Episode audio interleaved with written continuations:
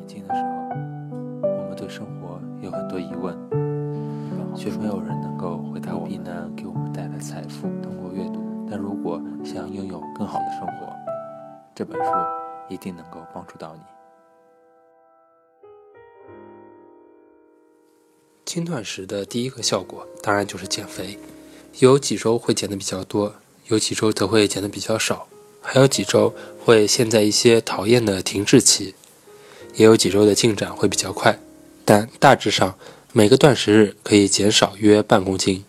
但这些不完全是脂肪，有一些是水分，有一些是你体内已经消化的食物。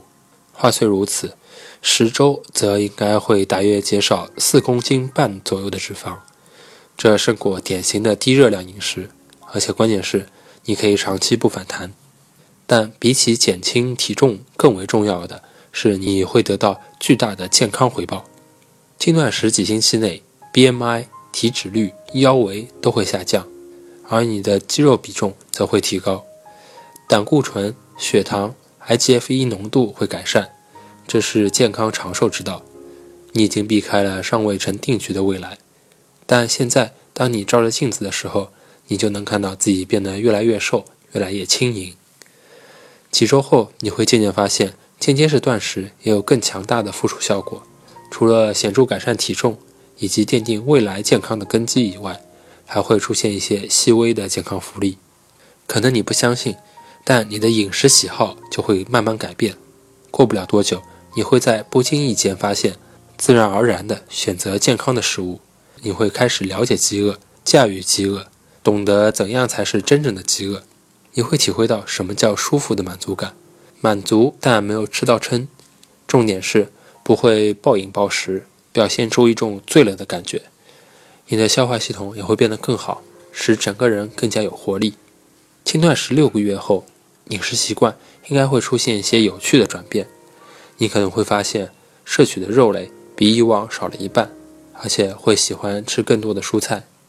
这不是蓄意的行动，而是根据身体渴望而自然转变的。不是出于你的决定和信念。很多实行轻断食的人会本能的不爱吃面包，甚至于连奶油都不喜欢了。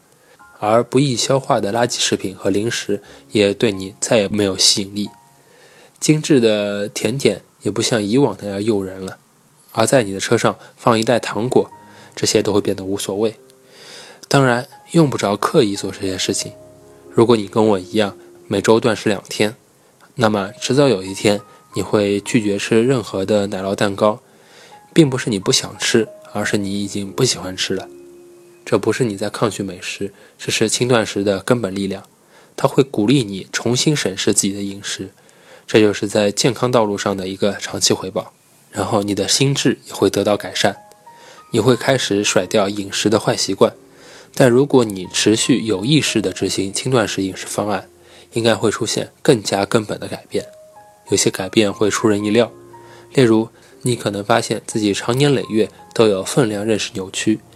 你认为堆在盘子上的食物就是身体需要的分量，也是你真心想吃的分量。久了以后，你大概会发现，原来之前的饮食根本就是过量的。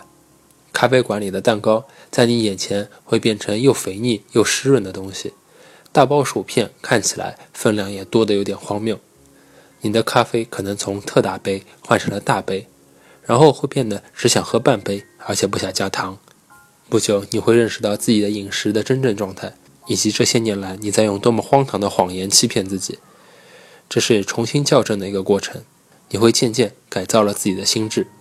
偶尔断食就会这样锻炼你节制饮食的方法，这是最终极的目标。这些都是扭转行为的漫长过程。到了最后，轻断食将不再是饮食法，也不是节食法，而是你日常的正常生活。一段时间之后，你会养成新的饮食习惯，变得深思熟虑、思维合理，而且对自己的行为负责。你甚至不会察觉到自己正在这么做。轻断食的人也提到，他们精力变好了，身心安康的感觉也提升了。有些人提到，内心出现了光彩。或许是因为在自我控制的这场战争中打了胜仗，所以对自己的自信得到了提升；或者是因为衣服的尺寸变小了，得到了别人的赞美；或者只是跟情绪有关的新陈代谢起到了作用。目前确切的原因我也不知道，但不管真相如何，反正滋味是很美妙的，比吃蛋糕要让人开心的多了。就像一位网上的轻断食爱好者说：“整体而言，轻断食感觉上是正确的选择，就好像整个身体按下了重启键一样。”还有一些更加细腻的变化是，很多轻断食人士觉得，断食日的生活不必围绕着食物打转，有了一种如释重负的感觉。不必整天想着食物，也空出了很大一笔时间。这种生活是自由的。如果你愿意享有那份自由，你可能跟我们一样，发现自己开始期待轻断食的日子了。这是重振身体、暂停进食的休养生息的时间。